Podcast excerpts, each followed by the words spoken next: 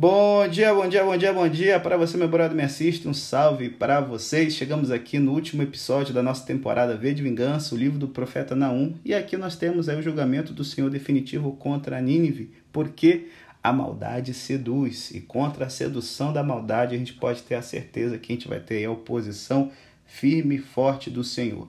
E ele está falando: olha, que aflição espera Nínive, essa conhecida por todos por sua malícia, por sua maldade. Eu sei que algumas pessoas podem ficar, sabe, meio de mimimi. Ai, gente, mas que xarope aqui, Deus está destruindo uma cultura, cadê a diversidade, o direito de todos existir e tal, não sei o que, Jeová opressor. Para de ser trouxa, animal. Essa cultura aqui tinha que ser destruída mesmo. Gente está falando aqui de, de, sabe, ah, é uma versão da, de uma cultura galega na Espanha ou da cultura de uma tribo na Amazônia. A gente está falando aqui de algo, cara, que poderia ser equiparado à Alemanha nazista de Hitler. Uma praga ruim dessa não pode continuar existindo na humanidade. É isso que Deus está dizendo. Esqueceu a frase, é porque tem os Estados Unidos, outras culturas aí, capitalistas tão ruins quanto e não acontece nada. Mas vamos se deter aqui, por que, que Deus está dizendo que chegou a hora de realmente riscar do mapa essa galera? Ó, eu vou te dizer. A, os reis da Síria, eles eram conhecidos por sua maldade, certo? Ó, Assur Segundo, que reinou entre 858 a 824 a.C., ele ditou o padrão pelo qual os exércitos assírios e seus reis iam se comportar com os povos vencidos. Sabe o que esse rei gostava de fazer? Ele esfolava reis prisioneiros vivos e revestia os muros da cidade com as peles deles. E não só os reis, todo mundo que caía nas mãos. Eles faziam pirâmides de cabeças em frente aos portões da cidade sitiada, com todos os prisioneiros que estavam nas mãos deles, para unicamente inspirar, gente, o terror. É, Assur Narcipal, ele gostava também de empalar os seus prisioneiros em estacas. Empalação, você sabe o que é? É pegar uma estaca, introduzir pelo ânus até sair na boca, certo? Enquanto a pessoa estava ali estribuchando viva, ela tinha os seus olhos arrancados e enquanto isso, suas mãos os pés e outras partes do corpo eram cortadas. Imagina, gente, a dor, a miséria que era você morrer de uma forma assim. E não era só, ah, mas ele só fazia isso com os opressores. Era criança, mulher, todo tipo de gente caía na mão desses psicopatas.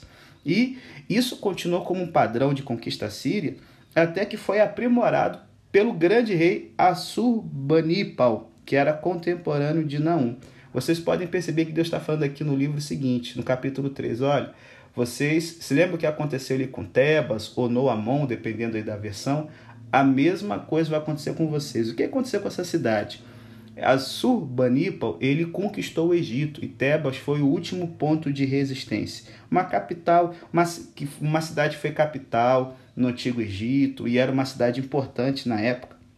Esse louco do rei da Síria, ele cometeu todas as atrocidades similares, certo, contra os egípcios, e também adicionou a prática de cortar a língua de rebeldes que haviam proferido blasfêmias contra o seu Deus. Assurbanipal, ele chegou a passar uma corda pela mandíbula de um rei árabe e o amarrou junto à porta da cidade como um cão de guarda, ou seja, era uma galera violentíssima, vaso ruim. E por que, que Deus está dizendo que ele vai destruir um tipo de nação como essa? Porque a maldade, gente, é sedutora. Principalmente quando a gente, principalmente no público aqui, que é um público jovem, a coisa da violência, da maldade, da crueldade é algo que fascina, é algo que atrai. Tanto é que basta fazer uma pesquisa os exércitos desse mundo são feitos de jovens. Os campos de concentração eram gerenciados por pessoas jovens. E aqui Deus está falando que Nínive era uma meretriz que usou da sua beleza, prestígio e poder para seduzir outras nações. De duas formas. Como meretriz, ela atraía as nações para falsos acordos, e então, quando os outros países aceitavam suas propostas, por imaginarem que a Síria era uma nação amiga, ela os invadia, destruía e os saqueava. Exteriormente, a cidade de Nínive era bonita e impressionante, porém o seu interior era o interior maligno e enganoso. E assim, gente, não é só no relacionamento é, internacional que essa nação procedia, a maldade e a violência que eles impunham, fez com que o império da Babilônia, que vai substituir eles, copiassem as mesmas práticas. A gente é facilmente impressionável. A trairagem, o engano e a violência são coisas que seduzem a moçada hoje também. Então, fique esperto, meu brother, me assista. Muitas vezes a sedução e a morte residem juntas sob fachadas bonitas.